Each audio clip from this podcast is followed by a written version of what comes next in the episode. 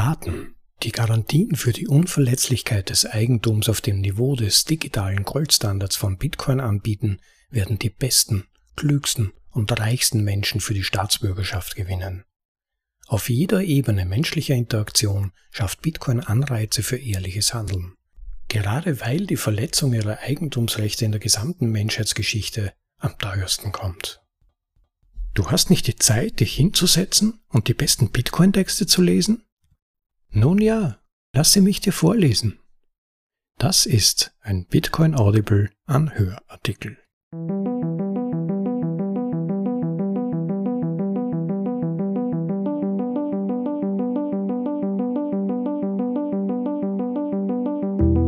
Wieder einmal willkommen heute in der Episode Nummer 44 von bitcoinaudible.de, eurem Podcast mit den besten Artikeln aus dem Bitcoin Space, für euch vorgelesen, zum bequemen Anhören, ob unterwegs oder daheim. Weiter geht es mit dem sechsten Teil der zwölfteiligen Essayserie Souveränismus von Robert Breedlove, die sich mit dem Zerfall des Nationalstaats und der anschließenden Verstärkung individueller Souveränität im digitalen Zeitalter befasst. In diesem Abschnitt wird die allgemeine Geschäftsstrategie des Etatismus dargelegt und der Zusammenbruch des sowjetischen Kommunismus im späten 20. Jahrhundert nachgezeichnet. Eine Episode, die für das Verständnis des bevorstehenden Scheiterns des Etatismus in weiterem Sinne nützlich ist. Die Serie selbst basiert auf dem Meisterwerk von 1997, dem Buch The Sovereign Individual. Vielen Dank an Robert Breedlove für diese interessante Serie. Ich hoffe, sie ist für euch ebenso spannend wie für mich Wer allerdings beim ersten Teil noch nicht dabei war, springt am besten gleich zurück zur Podcast-Folge Nummer 37, in der sich der erste Teil befindet. In gewisser Weise bauen die einzelnen Abschnitte natürlich aufeinander auf und man will ja auch den Kontext verstehen. Und nun für alle, die schon dabei waren, willkommen zurück und los geht's mit dem Text.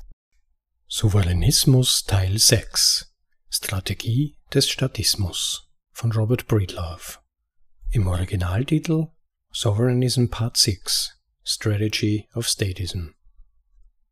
In Souveränismus Teil 5 wurde dargelegt, dass die moderne Besessenheit von der Politik, einschließlich ihrer Einbindung in die Identität des Einzelnen und der Gruppe, eine Massenpsychose ist, die auf der Verletzbarkeit des Eigentums beruht.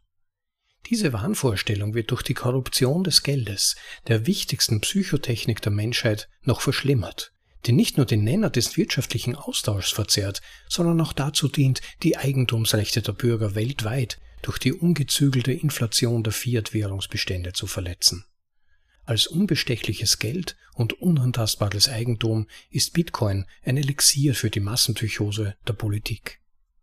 Hier in Teil 6 werden wir die allgemeine Geschäftsstrategie des Statismus darlegen und den Zusammenbruch des Sowjetkommunismus im späten 20. Jahrhundert betrachten. Eine geschichtliche Episode, die nützlich ist, um das bevorstehende Scheitern des Staatswesens in weiterem Sinne zu verstehen. Dies wird eine Rückkehr zu der in Teil 7 untersuchten Beziehung zwischen Massenpsychosen und der Monopolisierung des Geldes einleiten. Werfen wir zunächst einen Blick auf die Geschäftsstrategie des größten Unternehmens der modernen Welt, des Staates.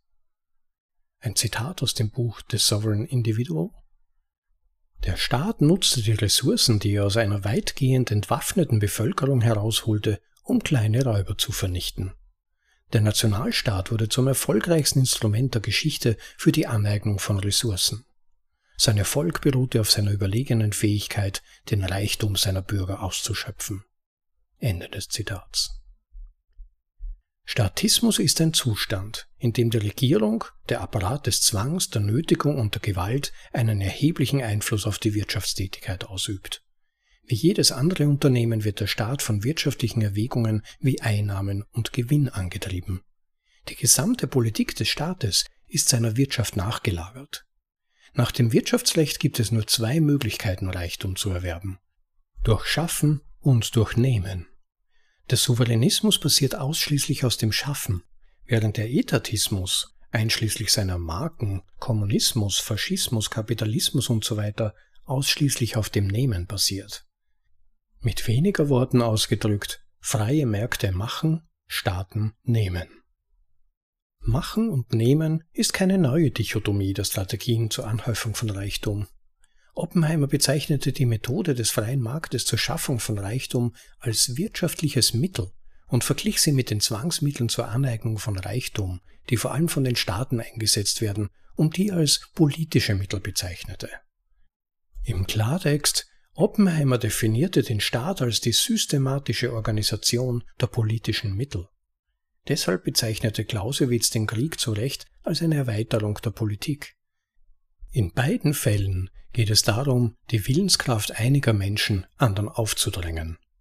Wenn die politischen Mittel die wirtschaftlichen Mittel überwiegen, wenn das Nehmen das Machen überwiegt, schrumpft der wirtschaftliche Kuchen und es kommt zu bewaffneten Konflikten um die verbleibenden Stücke. Wie uns das 20. Jahrhundert gelehrt hat, ist ein auf die Spitze getriebener Etatismus, also die Annahme, nach der ökonomische, soziale oder ökologische Probleme durch staatliches Handeln zu bewältigen sind, ein potenziell katastrophales Unterfangen. Jeder Organismus, jede Organisation und jede Institution hat dies gemeinsam. Jede ist eine Strategie zum Erwerb von mehr Territorium. Von Menschen in der Regel als Reichtum oder Eigentum ausgedrückt um sich selbst zu reproduzieren. Dieser territoriale Imperativ ist ein grundlegender biologischer Impuls, der den meisten sozialen Arten innewohnt. Er ist der Grund, warum Vögel Nester bauen, Wölfe in Rudeln jagen und Menschen danach streben, Vermögen zu erwerben. Wohlstand kann nur durch verzögerten Konsum und Investitionen geschaffen werden, eine wirtschaftliche Realität, die durch starke Eigentumsrechte maximiert wird.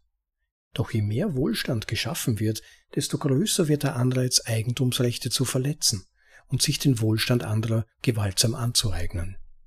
Die wichtigste Erkenntnis, alle Organismen, Organisationen und Institutionen sind Unternehmen. Ihr gemeinsames darwinistisches Ziel ist der Erwerb und die Kontrolle von mehr Reichtum auf Biegen und Brechen.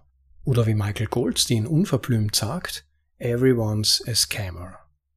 Hierzu ein Verweis auf Episode Nummer 1 auf bitcoinaudible.de, in dem wir den Artikel von Michael Goldstein, auf den Robert Breedlove sich hier bezieht, vorlesen, in der deutschsprachigen Version betitelt Jeder ist ein Schwindler, auch mit vielen Bezügen zum Kryptomarkt. Hört mal rein. Und weiter geht's mit dem Text. Statismus ist eine Strategie zum Erwerb von Reichtum, die Zwang, Nötigung und Gewalt beinhaltet. Nationalstaaten haben wie jedes andere Unternehmen ein gemeinsames Ziel Wachstum und Gewinnmaximierung. Indem sie ein natürliches Gewaltmonopol ausnutzen, zentralisieren Staaten praktisch immer die Kontrolle zumindest über den Geldmarkt, wie es in den USA im staatlich marginalisierten Kapitalismus unter Anführungszeichen immer noch der Fall ist. Oder sie übernehmen höchstens die Kontrolle über die gesamte Wirtschaft, wie es im Kommunismus des 20. Jahrhunderts der Fall war. Egal welche Form ein moderner Staat annimmt, er ist auf Standardisierungen angewiesen, um seinen Gewinn zu steigern. Ein Zitat von Benjamin Constant aus De l'Esprit de Conquête Die Eroberer unserer Tage, ob Völker oder Fürsten, wollen, dass ihr Reich eine einheitliche Oberfläche besitzt, über die das herrliche Auge der Macht wandern kann, ohne auf irgendeine Ungleichheit zu stoßen, die seine Sicht behindert oder einschränkt. Ein und dasselbe Gesetzbuch, dieselben Maßnahmen, dieselben Regeln und wenn wir allmählich dahin gelangen könnten, dieselbe Sprache. Das ist es, was als die Vollkommenheit der sozialen Organisation verkündet wird. Die große Losung des Tages ist die Einheitlichkeit. Ende des Zitats. Der Kern der Geschäftsstrategie des Etatismus bzw. Statismus ist die Standardisierung. Indem die Staaten die Bevölkerung auf präzise Weise und nach gemeinsamen Standards anordnen und vermessen, können sie die klassischen Aufgaben der Besteuerung, der Wehrpflicht und der Unterdrückung von Rebellion vereinfachen. Mit anderen Worten, ein Hauptziel des Etatismus ist es, die Lesbarkeit der Bürger zu verbessern, um den Fluss der Steuereinnahmen zu rationalisieren. Da die Haupteinnahmequellen von Staaten die Anwendung von Zwang, Nötigung oder Gewalt beinhalten, werden wir alle diese nicht einvernehmlichen Einnahmearten gemeinsam als Steuern bezeichnen. Alle Steuern stellen einen Eingriff in das individuelle Selbsteigentum und die daraus abgeleiteten Eigentumsrechte dar. Wenn es also Möglichkeiten gibt, die Steuerpflicht zu vermeiden, nehmen die Bürger sie wahr. Die Staaten wiederum bemühen sich, die Besteuerung so unsichtbar und unvermeidbar wie möglich zu machen. Gemeinsame Standards sind der Schlüssel zur wirtschaftlich effizienten Erhebung und Einziehung von Steuern. Vormoderne Staaten waren bei der Erhebung von Steuern ineffizient, gerade weil es ihnen an schnellen und genauen Informationssystemen fehlte. Diese frühen Staaten wussten wenig über das Nettovermögen, den Gesamtgrundbesitz, die Ernteerträge oder sogar die Identität ihrer Bürger. Ohne gemeinsame Berechnungs- und Kommunikationsstandards war das Geschäft des Staates weitgehend lokal begrenzt und es fehlte ihm ein Überblick über seine Bürger. Im Vergleich zu modernen Nationalstaaten waren die vormodernen Staaten Low-Tech-Unternehmen. Die Fixkosten belasteten die frühen Gewaltmonopolisten und verhinderten eine effiziente Skalierung der Staatsgewalt. Nach dem Vorbild privater Forstbetriebe und anderer Unternehmen, die sich auf die Manipulation der natürlichen Welt konzentrierten, lernten die Staatsmänner schließlich, dass sie durch die Auferlegung bestimmter Protokolle eine größere operative Hebelwirkung erzielen konnten. Im großen Bogen der Geschichte begannen die Staaten plötzlich eine ganze Reihe von Standardisierungspraktiken einzuführen, darunter dauerhafte Nachnamen, einheitliche Maße und Gewichte, Katastervermessungen, einheitliche Rechtsprechung, Stadtplanung und die Kontrolle des Warntransports. All diese Bemühungen machten die steuerpflichtigen Aktivitäten der Bürger leichter messbar. Hier trifft ein altes Sprichwort zu. Was gemessen wird, wird auch gemacht. Durch die bessere Lesbarkeit konnten die Zwangsmaßnahmen der Staatsgewalt mit größerer Präzision durchgeführt werden. Ausgestattet mit einem besseren Verständnis der wirtschaftlichen Aktivitäten der Bürger konnten die Staatsmänner nun ihre eigenen Geschäfte ausweiten, indem sie die Fixkosten für die Steuerfestsetzung und Erhebung senkten. Klarere Karten der unter der staatlichen Herrschaft stehenden Gebiete war ein mächtiges Instrument, das dazu diente, eben diese Karten in immer höherer Auflösung neu zu zeichnen.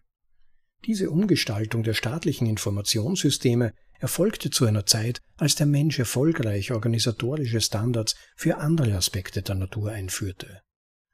Land- und Forstwirtschaft sind zwei offensichtliche Beispiele dafür, wie der Mensch die Aneignung der Natur in einer Weise systematisiert und standardisiert, die seinen Bedürfnissen entspricht.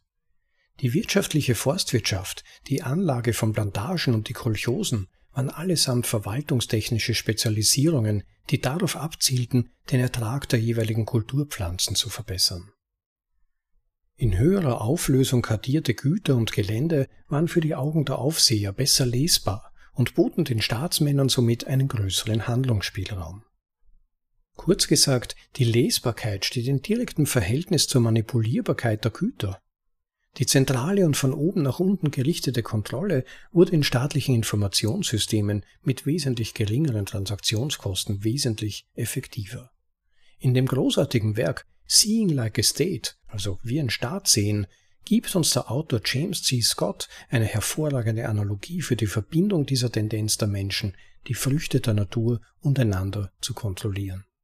Zitat Eine Analogie aus der Bienenzucht mag hier hilfreich sein. In vormodernen Zeiten war das Sammeln von Honig eine schwierige Angelegenheit. Selbst wenn die Bienen in Strohbienenstöcken untergebracht waren, bedeutete die Honigernte in der Regel, dass die Bienen vertrieben und oft auch das Bienenvolk zerstört wurde. Die Anordnung der Brutkammern und der Honigzellen folgte komplexen Mustern, die von Bienenstock zu Bienenstock variierten. Muster, die eine saubere Entnahme nicht zuließen. Der moderne Bienenstock hingegen ist darauf ausgelegt, das Problem des Imkers zu lösen.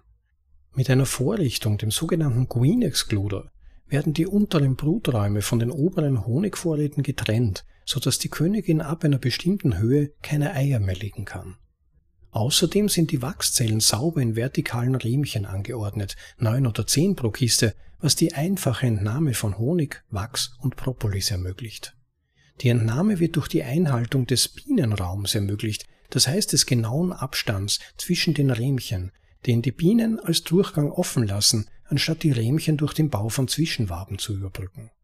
Aus der Sicht des Imkers ist der moderne Bienenstock ein geordneter, lesbarer Bienenstock, der es dem Imker ermöglicht, den Zustand des Volkes und der Königin zu überprüfen, seine ehrliche Produktion nach Gewicht zu beurteilen, die Größe des Bienenstocks nach Standardeinheiten zu vergrößern oder zu verkleinern, ihn an einen neuen Standort zu versetzen und vor allem gerade so viel Honig zu entnehmen in gemäßigten Klimazonen, dass das Volk erfolgreich überwintern kann.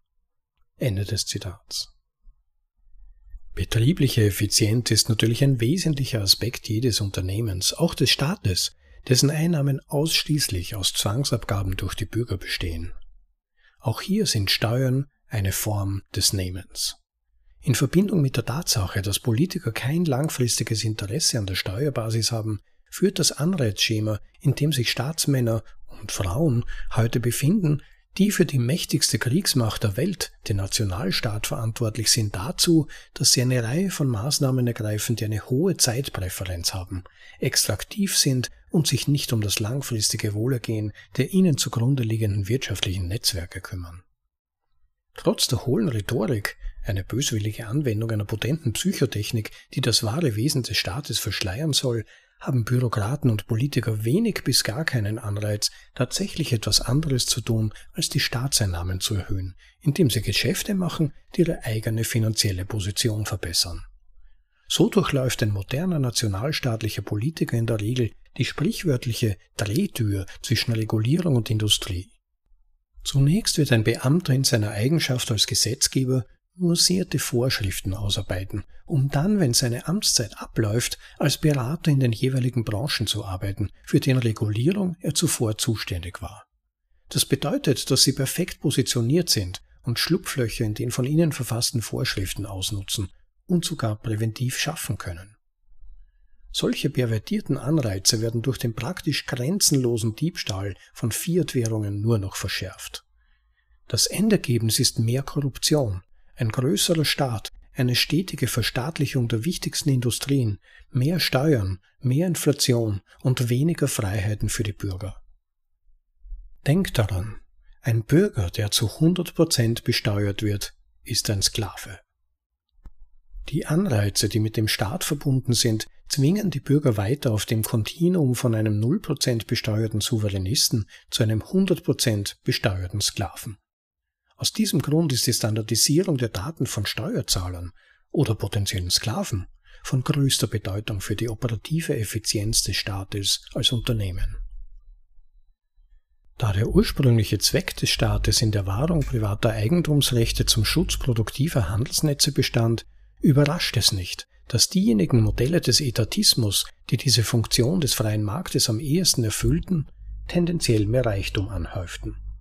Wie wir sehen werden, hat der staatsorientierte Kapitalismus den Kommunismus aus ähnlichen Gründen überflügelt, eine wirtschaftliche Abfolge, die nach Einschätzung des Autors den Zusammenbruch aller staatsorientierten Geschäftsmodelle in den kommenden Jahren vorhersagt. So gesehen war der Fall der Berliner Mauer ein Symbol für einen viel bedeutenderen sozioökonomischen Wandel, als gemeinhin angenommen wird. Ursprünglich sollten die Staaten die Eigentumsrechte vor endogenen und exogenen Bedrohungen schützen und richteten ihre Bemühungen historisch auf Schutzproduktion und territoriale Expansion. Im Zuge des wirtschaftlichen Überflusses, den die globale Industrialisierung im 20. Jahrhundert mit sich brachte, wandten diese Gewaltmonopolisten ihre Bemühungen jedoch zunehmend darauf ab, ihren Bürgern immer mehr abzuverlangen. Der Wechsel von der Bewahrung zur Verletzung des Privateigentums ist der dunkle Weg, den die Staaten in der Geschichte eingeschlagen haben. Eine Änderung der Tendenz, die in der Regel zu sozialen Umwälzungen und Revolutionen führt. Mauern, Militärs und Institutionen, die früher dazu gedacht waren, die wirtschaftlichen Interessen der Bürger zu verteidigen, werden unweigerlich zu Mitteln, um sie in Steuerfarmen einzusperren. Im 20. Jahrhundert war der Fall der Berliner Mauer insofern historisch bedeutsam, als er den Bruch der kommunistischen staatlichen Steuerfarming-Strategie bedeutete. Ein Zitat aus The Sovereign Individual.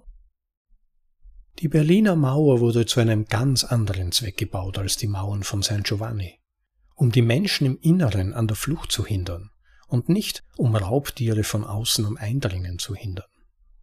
Ende des Zitats. Nach dem Fall der Berliner Mauer schlug US-Präsident Bill Clinton eine Berliner Mauer für das Kapital vor. Eine Ausstiegssteuer, die von Amerikanern oberhalb einer bestimmten Grenze des Nettovermögens den Verzicht auf eine beträchtliche Summe verlangen würde, um dem räuberischen globalisierten Steuersystem der USA zu entkommen. Im Gegensatz zu vielen anderen Ländern basiert das amerikanische Steuersystem auf globalen Einkommen und Vermögenswerten, anstatt innerhalb des Staates lokalisiert zu sein, der die Besteuerung vornimmt.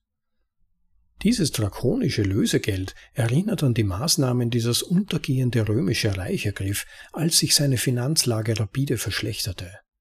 Diese gut geschriebene Passage aus der Cambridge Ancient History beschreibt die konfiskatorischen Maßnahmen des kollabierenden römischen Reiches. Zitat So begann das erbitterte Streben des Staates, die Bevölkerung bis zum letzten Tropfen auszupressen. Da die wirtschaftlichen Ressourcen nicht ausreichten, kämpften die Starken mit Gewalt und Skrupellosigkeit, die der Herkunft der Machthaber entsprachen, um mit einer an Plünderungen gewöhnten Soldatentruppe, um sich den größten Anteil zu sichern. Die ganze Härte des Gesetzes wurde auf die Bevölkerung losgelassen. Soldaten fungierten als Gerichtsvollzieher oder zogen als Geheimpolizei durch das Land. Diejenigen, die am meisten darunter zu leiden hatten, waren natürlich die besitzende Klasse, an ihren Besitz war relativ leicht heranzukommen, und sie waren im Notfall die Klasse, von der am häufigsten und schnellsten etwas erpresst werden konnte. Ende des Zitats. Die westlichen Wohlfahrts- und Kriegsstaaten, allen voran die Vereinigten Staaten, sind darauf angewiesen, dass sie weiterhin einen beträchtlichen Teil der Wirtschaftsleistung über die Besteuerung abschöpfen können, um ihre Stabilität und letztlich ihre Lebensfähigkeit als rentable Geschäftsmodelle zu gewährleisten. Um die aktuellen Haushaltsanforderungen zu erfüllen, die durch jahrzehntelange Ausgaben für Ansprüche, bürokratische Ineffizienzen und andere verschwenderische Fehlallokationen von Kapital überlastet sind, müssen westliche Staaten heute ihre Dienstleistungen zu Supermonopolpreisen anbieten. Im digitalen Zeitalter der hypermobilen Bevölkerung, der Information und des Kapitals werden die Supermonopolpreise für staatliche Dienstleistungen, die 10.000 Prozent oder mehr der Produktionskosten betragen, von den Bürgern, die über ein so radikales neues Maß an Wahlfreiheit verfügen, nicht länger toleriert werden. Wie in früheren Teilen dieser Serie über Souveränismus beschrieben, wird sich Bitcoin umso schneller durchsetzen, je stärker die Politiker den Druck ausüben. Dies ist keine Theorie, dieses geopolitische Spiel ist bereits im Gange. Tatsächlich ist es genau dieser wirtschaftliche Druck, der die Souveränisten dazu veranlassen wird, in den digitalen Raum zu segeln und sich physisch in Länder zu begeben, in denen sie am günstigsten behandelt werden. Die Nationalstaaten, die sich dieser wirtschaftlichen Realität widersetzen, kämpfen gegen die Flut des individuellen Eigeninteresses. Ein nachweislich vergebliches Unterfangen, wenn man den längsten Bogen der Geschichte betrachtet. Dieser megapolitische Wandel hat sich über viele Jahrzehnte hinweg angebahnt, und der Fall der Berliner Mauer war ein früher Wendepunkt, der symbolisch für das kommende Scheitern des Etatismus stand. Zitat aus The Sovereign Individual Der Fall der Berliner Mauer war mehr als nur ein sichtbares Symbol für den Tod des Kommunismus. Er war eine Niederlage für das gesamte Weltsystem der Nationalstaaten und ein Triumph der Effizienz und der Märkte. Der Dreh- und Angelpunkt der Macht in der Geschichte hatte sich verschoben. Wir glauben, dass der Fall der Berliner Mauer 1989 den Höhepunkt der Ära des Nationalstaates darstellt, einer eigentümlichen 200-jährigen Phase, die mit der Französischen Revolution begann. Staaten gibt es schon seit 6000 Jahren, aber vor dem 19. Jahrhundert machten sie nur einen kleinen Teil der weltweiten Souveränität aus. Ihre Vorherrschaft begann und endete in der Revolution. Die großen Ereignisse von 1789 brachten Europa auf dem Weg zu wirklich nationalen Regierungen. Die großen Ereignisse von 1989 markierten den Tod des Kommunismus und die Behauptung der Kontrolle der Marktkräfte über die Massenmacht. Zitat Ende. Die Überwindung der willkürlichen Informations- und Kapitalschranken durch die Marktkräfte wurde mit dem Fall der Berliner Mauer physisch sichtbar. Symbolisch gesehen deutet dieses Ereignis auf die bevorstehende Kapitulation des Statismus vor dem Prinzip des unantastbaren Eigentums hin, das durch das Aufkommen von Bitcoin verankert wurde. Marktkräfte, die früher unterdrückt werden konnten, haben begonnen, die von modernen Nationalstaaten errichteten Dämme zu durchbrechen. Zu den statistischen Hindernissen gehören Kapitalkontrollen, Gesetze über gesetzliche Zahlungsmittel und eine feindselige Steuerpolitik. Sie alle wurden eingeführt, um den Fluss des freiwilligen menschlichen Handelns zu unterbrechen. Der Aufstieg des Nationalstaats war ein megapolitisches Ereignis. Er ist nicht auf die erfüllten Wünsche von Staatsmännern oder politischen Theoretikern zurückzuführen. In thematischer Übereinstimmung mit dem Souveränismus war es die verborgene Logik der Gewalt, die die Geschichte in die Ära größerer und kopflastigerer staatlicher Machtstrukturen führte. Die Staaten der Vergangenheit strebten nach zentraler Kontrolle über kritische Ressourcen wie Wasser, um die Einhaltung ihrer Gewaltmonopole und Steuererhebungssysteme zu erzwingen. Mangelnde Ressourcenkonzentration machte den vormodernen Statismus jedoch in der Regel unhaltbar. Ein weiteres Zitat aus dem Buch The Sovereign Individual Vor der Neuzeit waren die meisten Staaten orientalische Despotien, Agrargesellschaften in Wüsten, die für ihr Überleben auf die Kontrolle von Bewässerungssystemen angewiesen waren. Selbst das römische Reich war durch seine Kontrolle über Ägypten und Nordafrika indirekt eine hydraulische Gesellschaft, aber nicht genug, um zu überleben. Rom fehlte, wie den meisten vormodernen Staaten, letztlich die Fähigkeit, die Einhaltung des Gewaltmonopols zu erzwingen, das die Fähigkeit, Menschen auszuhungern, bietet. Außerhalb Afrikas konnte der römische Staat das Wasser für den Anbau von Feldfrüchten nicht abstellen, indem er ungehorsamen Menschen den Zugang zu Bewässerungssystem verwehrte. Solche hydraulischen Systeme lieferten mehr Druckmittel für Gewalt als jede andere megapolitische Konfiguration in der antiken Wirtschaft. Wer auch immer das Wasser in diesen Gesellschaften kontrollierte, konnte Beute in einer Größenordnung machen, die fast mit dem Prozentsatz der Gesamtproduktion moderner Nationalstaaten vergleichbar ist. Ende des Zitats. Die Monopolisierung von Wasser war in den meisten Fällen eine unerschwingliche Strategie, da es geografisch weit verbreitet ist. Die modernen Nationalstaaten umgingen diesen raumbedingten Mangel, indem sie stattdessen das wirtschaftliche Wasser der Menschheit monopolisierten. Geld, nach dem Vorbild der Maßnahme Nummer 5 des Manifests der Kommunistischen Partei von 1848, die lautet Zentralisierung des Kredits in den Händen des Staates durch eine Nationalbank mit Staatskapital und exklusivem Monopol, gibt das Zentralbankwesen dem Nationalstaat den Apparat der heimlichen Reichtumsextraktion, der notwendig ist, um seinem gegenwärtigen aufgeblähten Maß an Bürokratie und Ineffizienz zu wachsen. Mit anderen Worten, Fiat-Währung wird verwendet, um für all die Bürokratie zu bezahlen, die die modernen Bürger bindet. Die Zentralbanken schöpfen durch übermäßige Regulierung und Besteuerung große Teile des Reichtums ab, der von den ihnen zugrunde liegenden und weitgehend unwissenden produktiven Marktteilnehmern erzeugt wird. Das ist der Grund, warum Marx die Zentralbanken liebte. Am wichtigsten für die Nationalstaaten war, dass die Zentralbank Zugang zu der unbegrenztesten Kriegskasse bot, die je erdacht wurde, dem Zapfhahn der Fiat-Währung, die gedruckt werden konnte, um die Ersparnisse der Bürger bis zum Crack-Up-Boom zu konfiszieren. Im Gegensatz zu den antiken Monarchien, die gezwungen waren, Kriege innerhalb der Grenzen ihrer eigenen Bilanzen zu führen, sind die modernen Nationalstaaten monetär vergleichsweise uneingeschränkt. Die Schattenbesteuerung durch Inflation war in der Vergangenheit besonders wichtig für die Finanzierung staatlicher Gewalt. Robert de Balzac sagte 1502 Am wichtigsten ist, dass der Erfolg eines Krieges davon abhängt, dass man genug Geld hat, um alles zu beschaffen, was das Unternehmen braucht. Zentralbanken und Fiat-Währungen haben im 20. Jahrhundert das Ausmaß und die Folgen bewaffneter Konflikte dramatisch vergrößert. Ähnlich wie bei einem kompromisslosen Territorialkampf zwischen zwei Raubtieren war alles, was bei der Entscheidung, welches Land die nächste Weltmacht sein würde, zählte, die Gesamtkapazität eines Nationalstaates Reichtum anzuhäufen und ihn auszugeben, um Kraft über die Raumzeit zu projizieren. Im Gegensatz zu ehrlichen, wettbewerbsfähigen Unternehmen, die sich an den Grundsatz des unverletzlichen Eigentums halten, ein Grundsatz, der mindestens so alt ist wie die Magna Carta aus dem 13. Jahrhundert, hing die Herrschaft eines Staates historisch gesehen eher von der Größe der Kraft ab, die er aufbringen konnte, als von seiner Effizienz. Vereinfacht ausgedrückt, unverletzliches Eigentum verstärkt die staatlich geförderte Gewalt. Wie der Historiker Charles Tilly schrieb, Staaten, die über die größten Zwangsmittel verfügten, neigten dazu, Kriege zu gewinnen.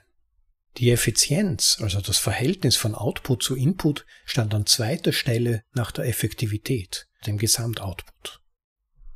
Aufgrund dieses klar definierten wirtschaftlichen Verhältnisses war zwangsläufig jenes nationalstaatliche Modell, das in der Lage war, die beständige Erzeugung und Besteuerung von Wohlstand zu maximieren, im Kampf um die Supermacht in der geopolitischen Hierarchie siegreich.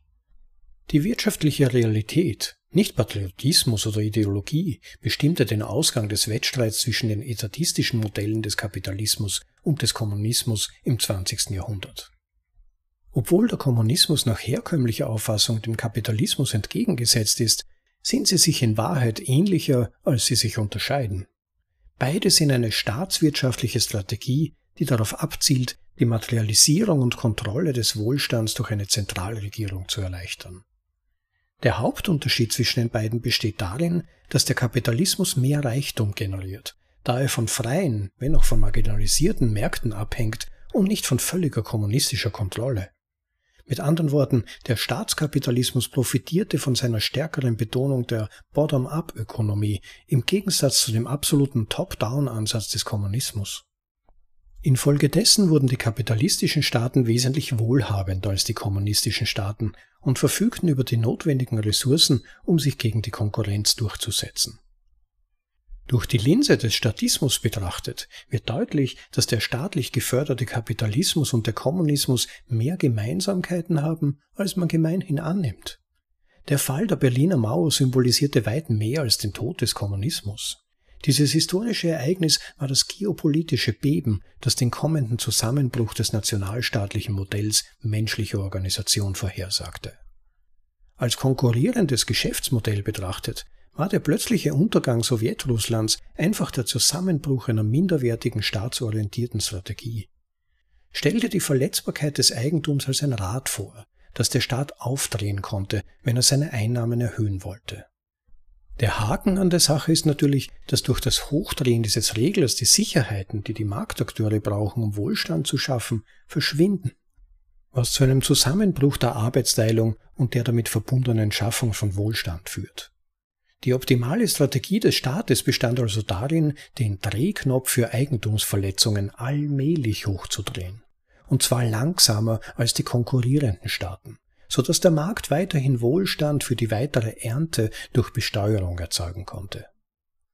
Der in den USA praktizierte Staatskapitalismus war einfach weniger aggressiv in seinen Eigentumsverletzungen als die konkurrierende Strategie des Sowjetkommunismus. Der US-Kapitalismus, der anfangs eine größere Angleichung der Anreize zwischen Marktakteuren und staatlichen Enteignern bot, erwies sich in dieser staatsfeindlichen Auseinandersetzung des 20. Jahrhunderts als das profitablere Geschäftsmodell.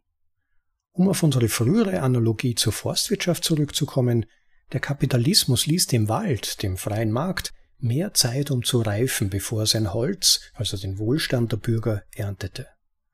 Die Demokratie, der Regierungsmechanismus, der den US-Kapitalismus überlagert, wurde dann zu nichts weiter als einer Eigentumsverletzerwahl, um die Kontrolle über die potenziellen Erlöse zu erlangen, die später durch Besteuerung gestohlen werden konnten.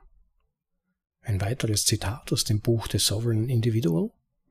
Der demokratische Wohlfahrtsstaat hingegen erhob bescheidenere Ansprüche und setzte damit bessere Anreize, um mehr Leistung zu mobilisieren.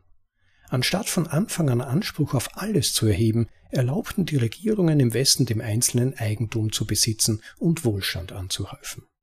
Dann, nachdem der Reichtum angehäuft war, besteuerten die westlichen Nationalstaaten einen großen Teil davon.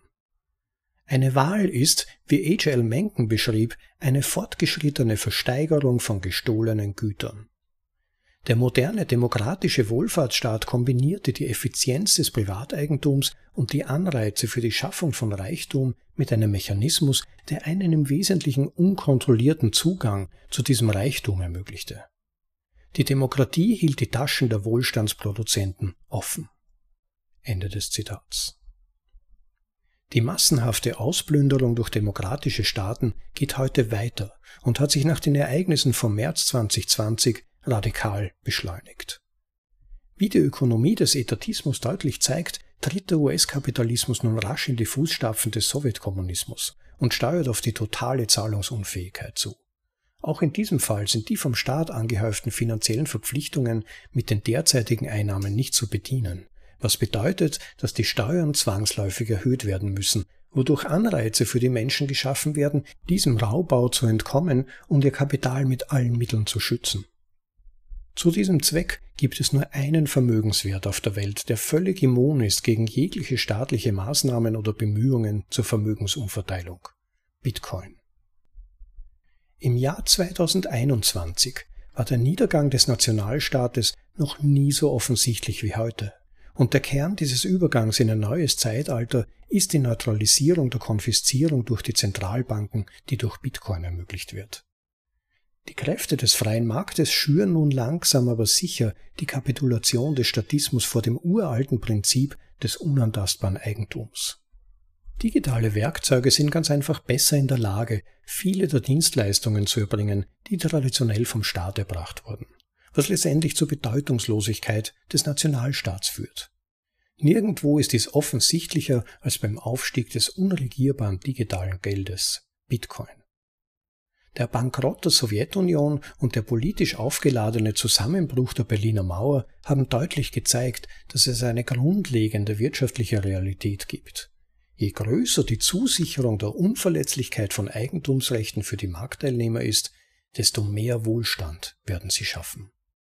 In Anlehnung an die Forstwirtschaft könnte man sagen, dass der Sowjetkommunismus die Bäume zu sehr verwaltet hat, so dass sie nicht so viel Holz tragen konnten, wie sie es sonst getan hätten. Der US-Kapitalismus hingegen sah mehr vom Wald vor lauter Bäumen, und der Staat griff in dieser Frühphase weniger aggressiv ein, so dass sich die freien Märkte selbst organisieren und mehr Holz für die spätere Ernte produzieren konnten. Aber was passiert, wenn die Unverletzlichkeit des Eigentums absolut wird? Eines ist sicher, wenn die Inflation als Einnahmequelle und Mechanismus zum Überspielen schlechter Entscheidungen wegfällt, werden die Nationalstaaten von ihren Wählern zunehmend zur Rechenschaft gezogen werden, so wie die Kunden alle Dienstleister zur Rechenschaft ziehen.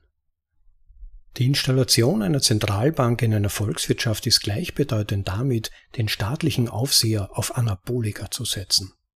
Durch die Zentralisierung der Kontrolle über das Finanzsystem wird nicht nur die Lesbarkeit der Aktivitäten der Steuerzahler radikal erhöht, sondern auch die Kosten der Steuererhebung werden exponentiell gesenkt, da die Inflation nur allzu leicht möglich ist. Eine einfache Aktualisierung der SQL-Datenbank der Federal Reserve, die als US-Dollar bekannt ist, reicht aus, um die Geldmenge zu erhöhen und diejenigen zu berauben, die auf den Dollar als Wertaufbewahrungsmittel angewiesen sind. Nie zuvor war eine solche Effizienz im Bereich der Besteuerung möglich. Die moderne Technologie bietet den Nationalstaaten einen unglaublich kostengünstigen Mechanismus für massenhaften finanziellen Raub durch Inflation. Der Abzug von Einkommensteuern an der Quelle ist eine weitere technologiegestützte kosteneffiziente Form der Besteuerung. Aber Technologie ist ein zweischneidiges Schwert und mit Bitcoin, wenn es privat genutzt wird, erhalten Souveränisten die Möglichkeit, sich vor dem allsehenden Auge des Nationalstaates zu verbergen. Selbst nicht private Bitcoin-Besitzer sind vor der Schattensteuer der Inflation geschützt. Bewaffnet mit der kostengünstigen Option, jederzeit und überall eine endgültige Abrechnung vorzunehmen, die hohe Portabilität von Bitcoin ermöglicht es den Kunden, die Gegenparteien für ihre Handlungen zur Rechenschaft zu ziehen und erfüllt damit eine Rolle, die an den globalen Goldstandard in der Vergangenheit erinnert. Das Zentralbankwesen wurde eingeführt, um das analoge Zeitalter der staatlichen Unterdrückung zu unterbrechen. Gold. Ohne die Möglichkeit, Geld in Gold zu konvertieren oder Kapital aus einem Land zu transferieren, werden die Bürger wirtschaftlich immobilisiert, wodurch sie immer weniger in der Lage sind, Reichtum zu schaffen und immer anfälliger dafür werden, durch Besteuerung ausgehöhlt zu werden. Indem sie das Gold, die automatische marktwirtschaftliche Kontrolle staatlicher Exzesse an sich reißen lösen die Zentralbanken eine kaskadenartige Eskalation von staatlichem Zwang, Nötigung und Gewalt aus. Statismus ohne monetäre Beschränkung ist ein sich selbst vernichtendes Unternehmen. Die zunehmende Verletzung des Eigentums zwingt alle Marktteilnehmer zu verzweifelnden Maßnahmen. Dies erklärt, warum Rent-Seeking, also die Suche nach Einkommen ohne Arbeitsleistung und Betrug in staatlichen Volkswirtschaften, die mit Zentralbanken arbeiten, so weit verbreitet sind. Wie Ayn Rand in Atlas Shrugged im Jahr 1957 schrieb, Zitat, Wenn ihr seht, dass ihr um zu produzieren die Erlaubnis von Menschen einholen müsst, die nichts produzieren, wenn ihr seht, dass das Geld zu denen fließt, die nicht mit Waren, sondern mit Gefälligkeiten handelt, Wenn ihr seht, dass die Menschen durch Bestechung und Abzocke reicher werden als durch Arbeit und eure Gesetze euch nicht vor ihnen schützen, sondern sie vor euch, wenn ihr seht, dass Korruption belohnt wird und Ehrlichkeit zur Selbstaufopferung wird, dann wisst ihr, dass eure Gesellschaft dem Untergang geweiht ist. Ende des Zitats. Als Fluchtmöglichkeit vor wirtschaftlicher Tyrannei ist Bitcoin der sichere Hafen, in den unerschrockene Souveränisten, die sich der Konfiszierung entziehen wollen, segeln werden, wenn die nationalstaatliche Ausbeutung unweigerlich eskaliert. Die Staaten, die den unaufhaltsamen Anreizwirbel im Zusammenhang mit dem Greshamson Gesetz verstehen, werden Bitcoin auf Kosten der Nachzügler übernehmen. Das Nettoergebnis des Aufstiegs von Bitcoin ist die Unterbrechung aller staatlichen Einnahmestrategien, die auf Zwang, Nötigung, Betrug und Gewalt beruhen.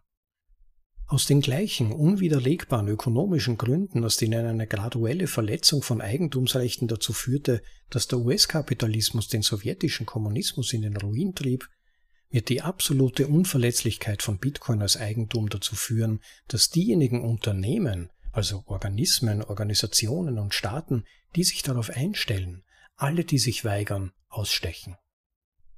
Bitcoin bietet antagonistischen Akteuren einen Anreiz, sich zumindest wirtschaftlich als Verbündete zu verhalten, da die räuberische Geschäftsstrategie der Vermögenskonfiszierung durch ein Eigentumsrecht, das nicht mit einer Drehung eines Knopfes verletzt werden kann, weitgehend zunichte gemacht wird.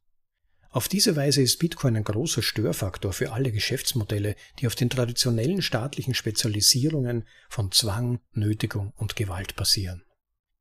Daher könnte sich Bitcoin als eine der größten Kräfte für Kultiviertheit in der Geschichte der Menschheit erweisen. Staaten, die diese wirtschaftliche Transformation überleben, werden notwendigerweise diejenigen sein, die die selbstzerstörerischen Aussichten des traditionellen Statismus erkennen und sich entscheiden, die unverletzliche Eigentumsgrundlage von Bitcoin als ein neues Paradigma anzunehmen. Das Wunder von Bitcoin ist, dass es wirtschaftliches Eigeninteresse mit zwangsfreiem Unternehmertum in Einklang bringt. Neue Bitcoin unter Anführungszeichen Staaten können als Ergebnis dieser Störung traditioneller staatlicher Geschäftsmodelle entstehen. Mit neu installierten Anreizsystemen werden diese souveränen Staaten durch die Linse des Analogiezeitalterstatismus praktisch unerkennbar sein.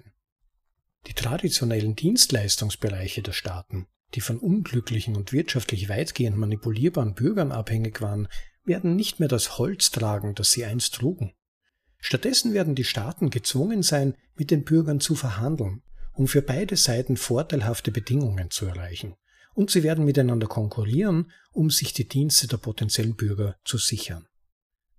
Staaten, die Garantien für die Unverletzlichkeit des Eigentums auf dem Niveau des digitalen Goldstandards von Bitcoin anbieten, werden die besten, klügsten und reichsten Menschen für die Staatsbürgerschaft gewinnen. Noch einmal, dieses Prinzip des Eigentums ist der Grund, warum der Kommunismus zum Staatskapitalismus wurde und warum der Staatskapitalismus zum Souveränismus wird. Um ein letztes Mal die Analogie zwischen Staatswesen und wissenschaftlicher Forstwirtschaft zu bemühen, der Kommunismus war eine Brandrodung, der Kapitalismus ist eine langsamere Brandrodung und der Souveränismus ist die Kultivierung von unangreifbaren Bäumen. Die größte Veränderung in souveränistischen Staaten besteht darin, dass die Bäume nun frei darüber verhandeln können, in welchem Umfang ihr Holz geerntet werden soll. Im Gegenzug werden die Steuerzahler, die in souveränistischen Staaten leben, hochwertige Dienstleistungen zu erschwinglichen Kosten verlangen. Auf jeder Ebene menschlicher Interaktion schafft Bitcoin Anreize für ehrliches Handeln. Gerade weil Bitcoin die am teuersten zu verletzende Form von Eigentum in der Geschichte der Menschheit ist. Ganz einfach, Bitcoin macht Nötigung zu einer unwirtschaftlichen Strategie. Die Auswirkungen davon werden durch alle Organismen, Organisationen und Staaten nachhallen. Einmal mehr verändert die megapolitische Variable der Technologie die ökonomische Logik der Gewalt in einer Weise, die die menschliche Zivilisation für immer verändern wird. Dieser Abschnitt der Essay-Serie endet mit einer türkischen Weisheit. The forest was shrinking, but the trees kept voting for the axe, for the axe was clever and convinced the trees that because of his handle was made of wood, he was one of them. Der Wald schrumpfte, aber die Bäume stimmten weiterhin für die Axt, denn die Axt war schlau und überzeugte die Bäume, dass sie einer von ihnen war, weil ihr Stiel aus Holz war. Danke für das Lesen bzw. das Zuhören bei Souveränismus Teil 6, die Strategie des Statismus von Robert Breedlove. Bitte besucht Robert Breedloves Originalartikel auf Medium, verlinkt im Eintrag zu dieser Episode auf unserer Website bitcoinaudible.de, spendet ihm Applaus für diesen einsichtsvollen Artikel und wenn ihr Zeit und Interesse habt, lest doch auch das eigentliche Buch des Sovereign Individual, auf das in der Essay-Serie regelmäßig verwiesen wird. Wir haben darauf ebenfalls auf unserer Website verlinkt. Sorry auch noch für meine heisere Stimme, die kühle Jahreszeit macht ihr etwas zu schaffen, aber so habt ihr immerhin ein wenig akustische Abwechslung beim Zuhören. Nur noch ein paar kurze Hinweise. Wem die Metaphern und Beispiele in diesem Artikel gefallen haben, dem wird sicherlich auch Robert Breedloves Artikel Meister und Sklaven des Geldes gefallen. Die könnt ihr in Episode 8 anhören. Und wer sie spontan nicht finden kann, einfach auf bitcoinaudible.de gehen und die Suchfunktion nutzen. Dort könnt ihr übrigens auch den von uns vorgelesenen Artikel von Gigi finden, der Aufstieg des selbstbestimmten Individuums, der sich ebenfalls mit dieser Thematik der Verschiebung des Machtgefälles hin zum unabhängigen und selbstbestimmten Menschen befasst. Ja, und beim Eintrag zu dieser Episode auf bitcoinaudible.de findet ihr wie immer natürlich auch den Link zum Originalartikel des Autors und all seine interessanten Linkverweise zum weitergehenden Studium und zum Nachlesen. Wenn euch diese Vorlesung gefallen hat, hinterlasst bitte ein Like und abonniert unseren Podcast, wer das nicht schon getan hat. Verbreitet die Artikelserie gerne an alle weiter, die ihr kennt. Und wem unsere Vorlesungen gefallen, nur wenn sich das Podcast-Projekt auch finanziell trägt, können wir es in dieser Form weiter aufrechterhalten, zumindest in dieser Intensität. Ich hoffe, jeder kann das nachvollziehen. Insofern jede Spende oder immaterielle Unterstützung auch möglich. Ein paar Möglichkeiten dafür haben wir auf unserer Website im Link Unterstützung angeführt. Jeder Beitrag ist willkommen und heiß begehrt. Gebt eurem Herzen einen Stoß und schickt eine Ladung Sites oder unterstützt auf andere Weise. Danke jedem von euch, der das tut. Und bei diesem Aufruf belasse ich es nun und wer den nächsten Teil der Essay-Serie weiterhören möchte, wir werden uns bemühen, ihn bald online zu stellen. Euch noch einen super Tag, genießt ihn und das Leben. Bis zum nächsten Mal. Ciao, euer Rob.